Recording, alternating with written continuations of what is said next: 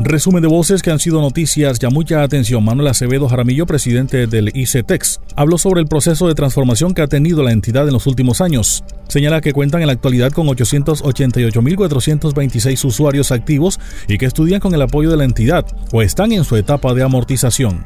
Esta entidad ha cambiado la vida de 5 millones de colombianos a lo largo de 70 años. Hemos hecho cambios sustanciales. El énfasis nuestro tiene que ser siempre la trayectoria del joven, es decir, ayudarle a tomar decisiones, que estudiar, dónde hacerlo y cómo financiarlo.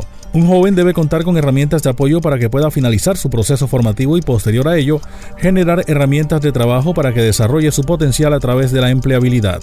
En este momento tenemos un plan de auxilios que nació en virtud de los decretos de la pandemia, que hoy cobija a más de 140 mil personas. ¿Qué alivios les da ese plan de auxilios? Interrupción temporal de pago sin que se causen nuevos intereses, ampliación de los periodos de amortización, lo cual baja el valor mensual que deben pagar al instituto, la reducción en algunos casos de los intereses solamente a la inflación. Pues bien, el plan de alivios que consagra la ley nos permitirá mantener tener el tiempo, en el tiempo, algunas de estas disposiciones atendiendo los casos que así ameriten. También tenemos algunas situaciones de jóvenes que si bien hacemos conjuntamente todos los esfuerzos para que no lleguen a esta condición, están en una situación de dificultad por un desempleo crónico, una situación de fuerza mayor, caso fortuito, enfermedad propia de un familiar. Esta ley, con estos alivios, nos permitirá entonces tener mejores herramientas para llegar a nuevos tipos de acuerdos en los que profundizar la posibilidad de otorgarles esos descuentos de intereses, de capital, de tal manera que podamos entre todos reconocer esa situación y salir adelante. Estas son grandes noticias. Juzgado décimo penal del circuito con funciones de conocimiento admitió acciones de tutela al Ministerio de Transporte por presunta vulneración de derecho fundamental de petición. Rubén Llanos del Comité No al Peaje de Sabana Grande y Baranoa señaló que son tres tutelas, dos de ciudadanos y una del Comité No al Peaje. Buscan revocar la resolución que estipula el incremento de tarifas de los peajes del proyecto Autopistas del Caribe que une Barranquilla con Cartagena por la cordialidad. Señala que asistentes a la socialización nunca aceptaron el incremento de las tarifas. El acto administrativo viola el debido proceso y hay una falsedad ideológica en documentos públicos, ya que hay unas actas de una supuesta socialización y allí no dice que se van a aumentar las tarifas ya nos dio a conocer otros aspectos por los cuales se interpusieron las tutelas. Estos ciudadanos, al tener sus nombres ahí en unas actas que ni firma tienen, están en peligro su integridad personal, ya que ellos en ningún momento han aceptado incremento de tarifas y le están pidiendo a la ministra una revocatoria directa del acto administrativo, ya que viola el debido proceso y está violándoles a ellos es una falsedad ideológica en documentos públicos, ya que ella cita unas actas de una supuesta socialización en las cuales nosotros las tenemos en nuestro poder y por ningún lado dicen que se van a incrementar tarifas y mucho menos que los ciudadanos que asistieron a una socialización apenas un proyecto no estén, habían autorizado. Por el lado del comité, la del comité, eh, nosotros vamos mucho más allá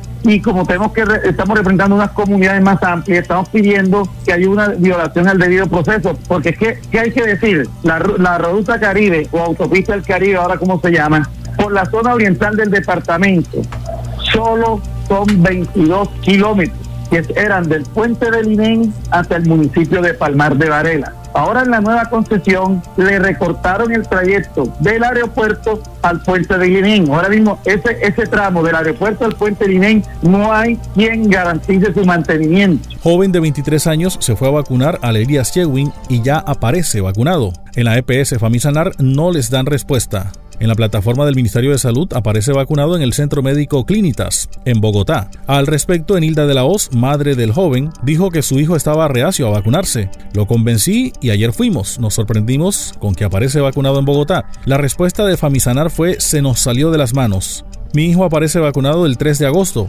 Hablamos con el secretario de salud, pero hasta el momento no han resuelto nada. Eh, estaba reacio a, a, vacunar, no quería, tenía mucho, muchas cosas en su cabeza que decía que la vacuna tiene efectos secundarios. Bueno, total, le convencí y fuimos para que se vacunara en el día de ayer. Cuando ya le verifican para rehacerle su respectiva vacuna, nos damos la gran sorpresa de que aparece vacunado en el Centro Médico Clínica 108. Bogotá.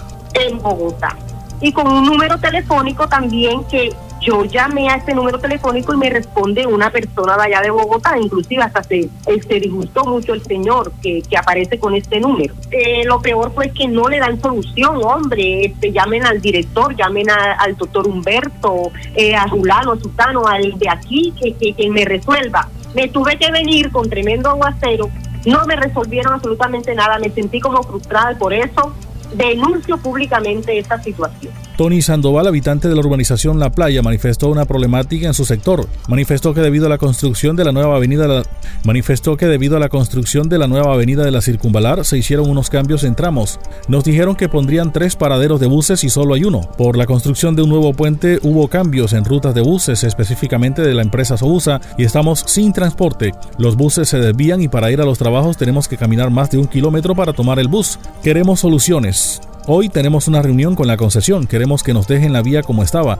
Es un tramo de 20 metros que convirtieron en una sola vía y los buses se desvían para no ir en contravía. Eh, estaba reacio a, a, vacunar, no quería, tenía mucho, muchas cosas en su cabeza que decía que la vacuna tiene efectos secundarios. Bueno, total, le convencí y fuimos para que se vacunara en el día de ayer. Cuando ya le verifican para rehacerle su respectiva vacuna, nos damos la gran sorpresa de que aparece vacunado en el Centro Médico Clínica 108. Bogotá.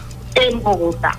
Y con un número telefónico también que yo llamé a este número telefónico y me responde una persona de allá de Bogotá, inclusive hasta se, se disgustó mucho el señor que, que aparece con este número. Eh, lo peor fue que no le dan solución, hombre, este, llamen al director, llamen al doctor Humberto, eh, a Julano, a Susano, al de aquí, que, que me resuelva. Me tuve que venir con tremendo aguacero, no me resolvieron absolutamente nada, me sentí como frustrada por eso denuncio públicamente esta situación. Pasó el resumen de voces que han sido noticias, ya les habló Elvis Payares Matute.